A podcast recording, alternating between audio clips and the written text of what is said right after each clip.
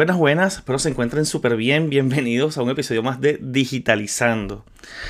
Bueno, como ya habrán visto en, el título, obviamente, el día de hoy quiero analizar eh, cuál fue la estrategia de marketing que hizo Residente para poder vender esta canción de tiradera hacia J Balvin. Eh, simplemente analizar toda la estrategia de marketing porque me parece totalmente una genialidad. Y bueno, Total, no sé si fue residente el de las ideas o contrató a una persona o una agencia que le hiciera, o un publicista, que le hiciera toda la estrategia completa de, este lanzamiento, ¿no? Pero me parece que fue exquisito y que fue perfecto todo lo que conllevó al lanzamiento de la tiradera. Tanto es así que mm, la canción, primero que nada, no es una canción comercial él la hizo comercial, pero la canción no es una canción comercial, no es una canción que se venda fácil, no es una canción bailable, no es una canción de, que, sea, que sea muy pegajosa. Em, pegajoso es el coro, eso sí, esto lo hago para divertirme, pero, pero la canción como tal no es una canción que sea bailable, que sea pegajosa, que dure un año entero siendo número uno.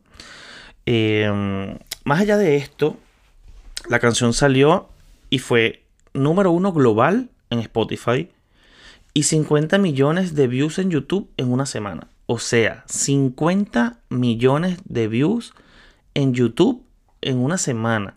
Sin contar las otras plataformas digitales como Spotify, Apple Music, Deezer, Tidal, Pandora, etcétera, etcétera, etcétera.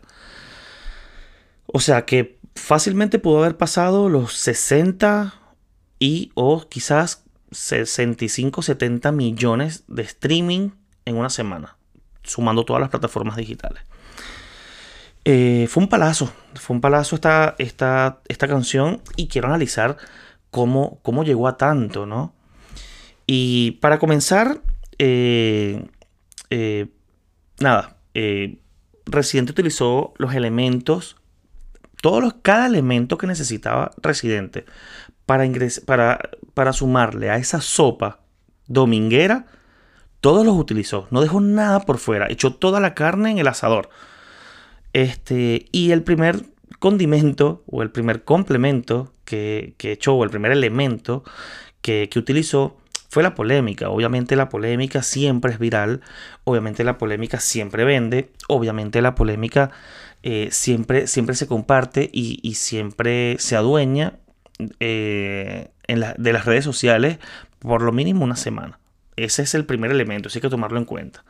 La, polémica. Eh, todo el mundo eh, tiene, morbo de ver personas peleando, bien sea físicamente, bien sea líricamente, bien sea en forma de música, etcétera, etcétera, etcétera. Pero todos, todos, todos tenemos morbo de ver algo que es poco común. En este momento la polémica es poca común, la polémica de peleas, etcétera, etcétera, etcétera. Lo otro es la humanización de la marca de Residente, porque Residente, entre comillas, es una marca, es una marca personal. Y él tiene un logotipo inclusive. Él tiene el logotipo de la R encerrado entre corchetes. Y esto ayuda, esto ayuda en su marca. ¿Por qué? Porque Residente tuvo guerras liricales, canciones contra otros raperos anteriormente. Y él, en sus redes sociales él utilizaba, eh, bueno, él, en él, utilizaba las redes sociales para cuando, para promocionar su tiradera y decirles, ok, me tiraste, te voy a responder. Y en las redes sociales colocaba una cerveza y colocaba esta gorra con este logotipo. No es que colocaba el logotipo solo, no, es que colocaba la gorra. Tenía que ser la gorra con el logotipo. Y utilizaba, eh, obviamente colocaba eh, un lápiz o un papel de que estaba escribiendo. Y decía claramente en las redes sociales, voy a responderte, voy por ti. O sea, todo el mundo sabe que estaba en modo guerra. Eso fue en las cuatro guerras anteriores que él tuvo directamente con otro rapero. Él tuvo otras canciones anteriormente mucho más viejas, en el 2009, 2010, pero no era dirigida hacia ninguna persona, las redes sociales no estaban tan extendidas como ahora y no fueron tan virales. Y obviamente él no colocaba el logotipo de, la gorra ni nada de esto. Em, pero sí, eh, de esta forma él humanizaba esa cuenta, eh, eh, humanizaba su cuenta, obviamente, él humanizaba su marca y todo el mundo sabía que cuando él se ponía la gorra y, utilizaba la cerveza es porque estaba escribiendo una guerra. Y efectivamente, cuando él va a tirar esta canción, más o menos como una semana antes o dos semanas antes, él cambia la foto de perfil de, Instagram y coloca eh, la foto de perfil con la gorra.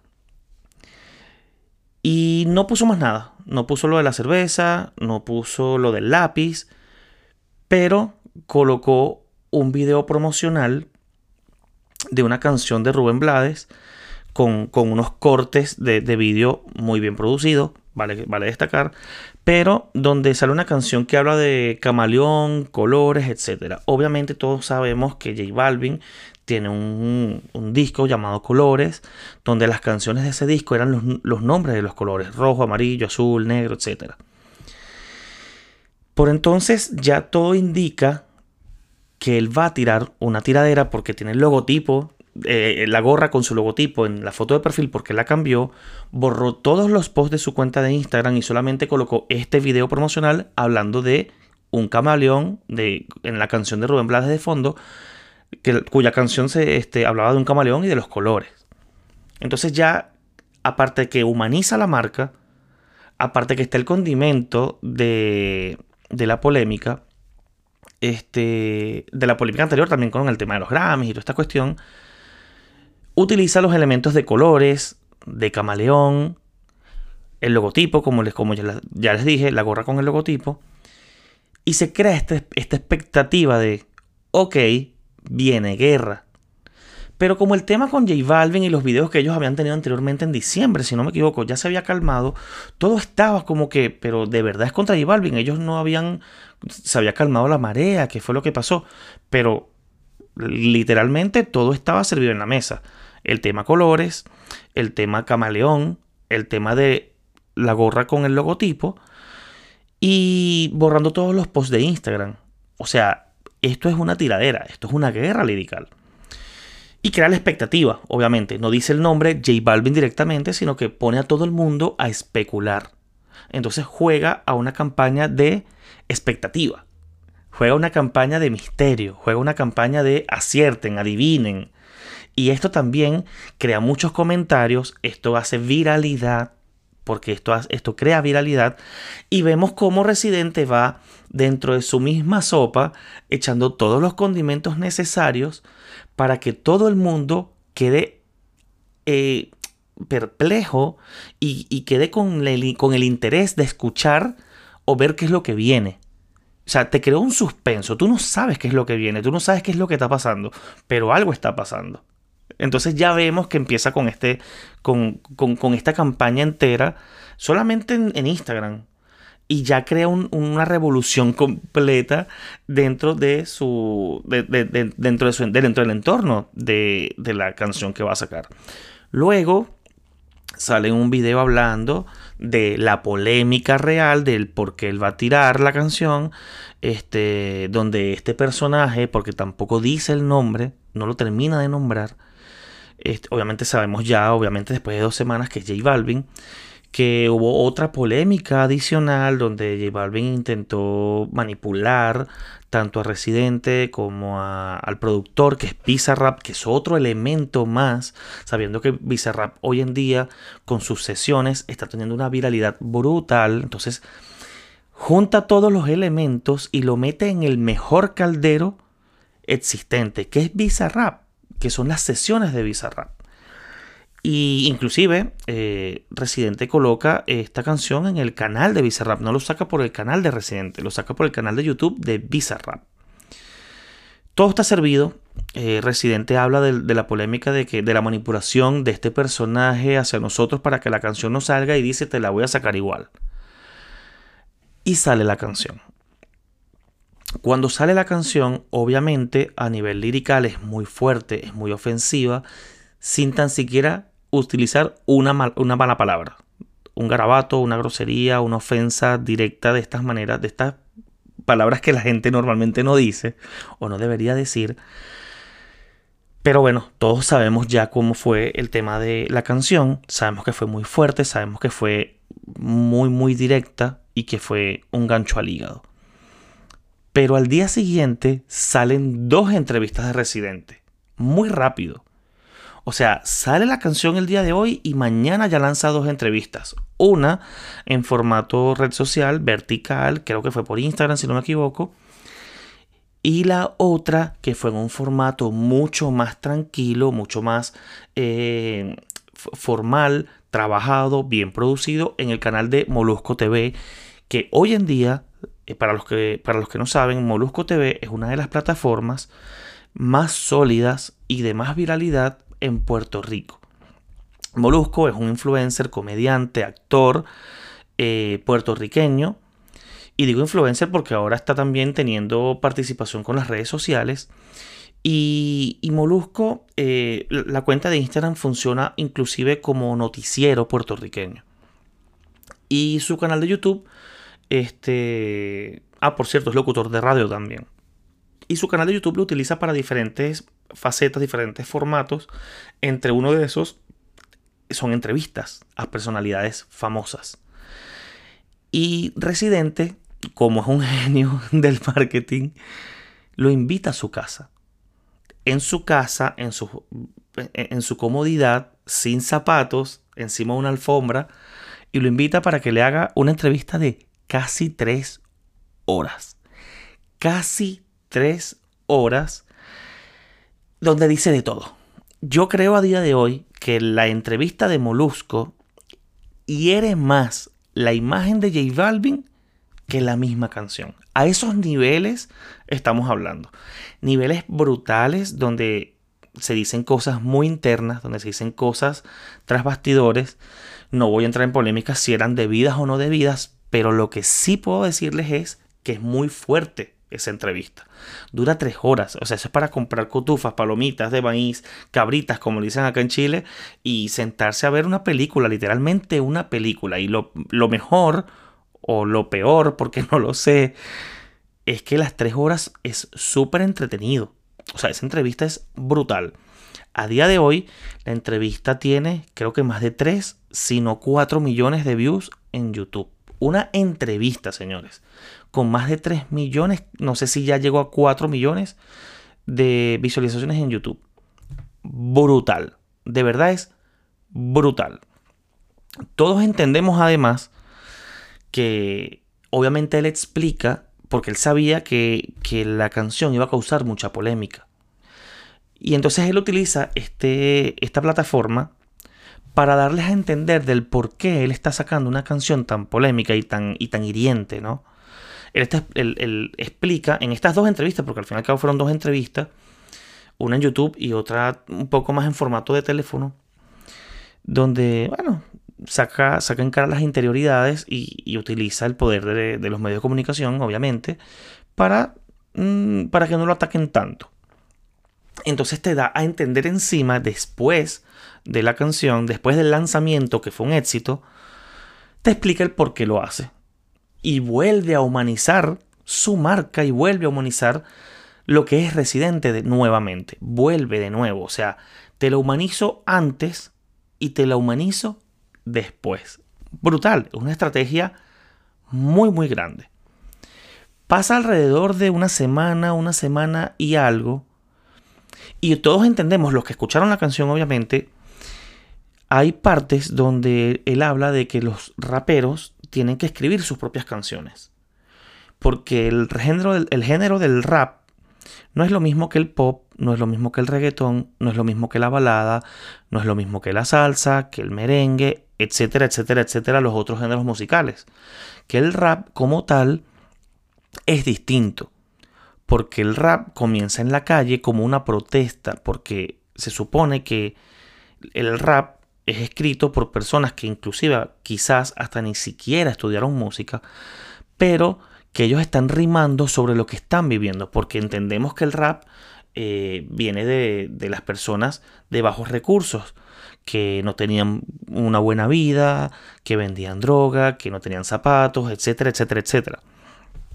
Y de ahí viene el rap. Personas que expusieron en letras rimadas sobre una, sobre una pista musical rap, de rap todas sus vivencias. Entonces, eh, Residente parte de, esta, de, esta, de esta idea e invita a su casa después de una semana y tanto, invita a dos raperos súper conocidos. Uno de ellos quizás es el, lo que le llaman el papá del rap en español, que es Vico C. E invita también a Aldo, el aldeano. Son dos figuras del rap súper conocidas. Son dos figuras del rap súper respetadas. Son dos figuras del rap que escriben sus propias canciones y a las cuales todo el mundo les tiene miedo. No, no sé si miedo porque, porque eh, escriben demasiado. Yo creo que...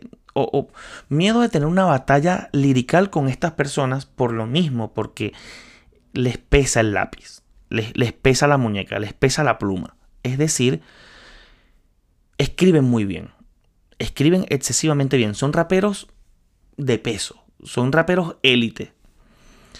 Y viene Residente, repito, después de una semana de la canción y de las dos primeras entrevistas, viene y en su propia casa invita a estos dos personajes, Vico C y Aldo el Aldeano, y los invita a un podcast, a un debate de ideas donde saca a relucir nuevamente si un rapero tiene que escribir sus canciones o no. Y vuelve, y después de que de una semana, casi dos semanas, si bien todavía la canción sigue estando trending, donde todavía la canción sigue estando súper escuchada, pero obviamente no al mismo nivel de la primera semana, obviamente se bajan un poco los, ánimos y se, se, se baja un poco la marea, vuelve y saca este nuevo podcast en su propia casa y vuelve a darle otro impulso más a la canción, este, hablando del porqué de, de, los elementos que componen esta canción, del por qué un rapero tiene que escribir sus propias canciones, porque un rapero es, un poeta callejero y si tú haces un rap que no lo escribiste tú, entonces eres un mentiroso porque tú no te está moviendo a expresarte, sino que te está moviendo otro tipo de cosas y no es la expresión y no es el arte, sino que es la fama y la lujuria, etcétera, etcétera, etcétera y se vuelve a extender este, este material audiovisual, no en formato entrevista, pero sí en formato podcast debate. Y vuelve a darle otro impulso más a la canción. Entonces, si había personas que no lo habían escuchado, pero les llegó esta, eh, las dos primeras entrevistas y o les llegó también este podcast después de una semana, mira, si no lo vi con una entrevista y no lo vi con las dos, pues con este, con este tercer material audiovisual, obviamente tengo que ir a ver la canción, quiero volverla a escuchar si es que ya la había escuchado y quiero volver a repetirla porque, porque lo que dice el contenido de estos materiales audiovisuales es brutal, es mágico, es, es un contenido muy entretenido. Y no entretenido en el formato de comedia, es entretenido porque es es interesante lo que dice, es interesante cómo expone todas las, todas las ideas y los debates y, su, y, su, su, forma de creer. No voy a entrar en detalles ni en debates de si Residente debía o no debía, si se le fue la mano o no se le fue la mano, si Residente tiene un tilde político o no. Aquí no estamos analizando esto. Aquí estamos analizando es la estrategia de marketing tan brutal que utilizó Residente en su canción. Una canción que estuvo número uno global, una canción que tuvo más de 50 millones de vistas en, una semana en YouTube. Una canción que fue un éxito en las redes sociales, sigue siendo un éxito a día de hoy en las redes sociales. Se volvió viral no nada más en forma online, se volvió viral en la vida real. ¿Por qué se volvió viral, en la vida real? Porque ahora tú te vas a reír y haces una broma o haces una fechoría con tu familia, eh, un juego pesado, y le dices, esto lo hago para divertirme. Se volvió viral y se volvió pegajosa. Ese es otro elemento que le metió a la canción. Le metió el chicle, le metió lo repetitivo, le metió lo jocoso, le metió comedia dentro de la canción. Entonces, entendemos que la canción desde un principio las razones por las cuales se escribió dicha canción, las razones por las cuales la lanza y las razones, las razones por las cuales la, le hace material tres materiales audiovisuales post lanzamiento de la canción hacen que esta sea un, un material brutal. Hacen que esto sea un material buenísimo y hace que la canción termine siendo totalmente un rotundo éxito. Yo no voy, como les dije, no voy a entrar en detalles si les gusta o no les gusta la canción y todo el tema. Yo simplemente vine a analizarles la estrategia de marketing tan brutal que se utilizó dentro de, bueno, dentro y fuera de esta canción. Así que bueno, mis felicitaciones. Eh, no sé a quién, quién le hizo la estrategia de marketing. Creo saber o creo entender que fue el mismo residente, una persona muy inteligente, una persona sabia, una persona que, lee mucho y una persona muy culta. Pero si en caso fue él o no fue él, pues igual mis felicitaciones porque fue una estrategia mágica. O sea, no hubo errores en, en la estrategia. Así que me despido, eh, espero que les haya gustado este podcast, espero que les haya gustado este contenido, espero que les haya gustado este episodio. Cuídense mucho, si les gustó, por favor comenten, denle like, suscríbanse, denle a, la campanita y todo el tema y, y bueno, cualquier cosita, estamos a la orden. Cuídense mucho, saludos.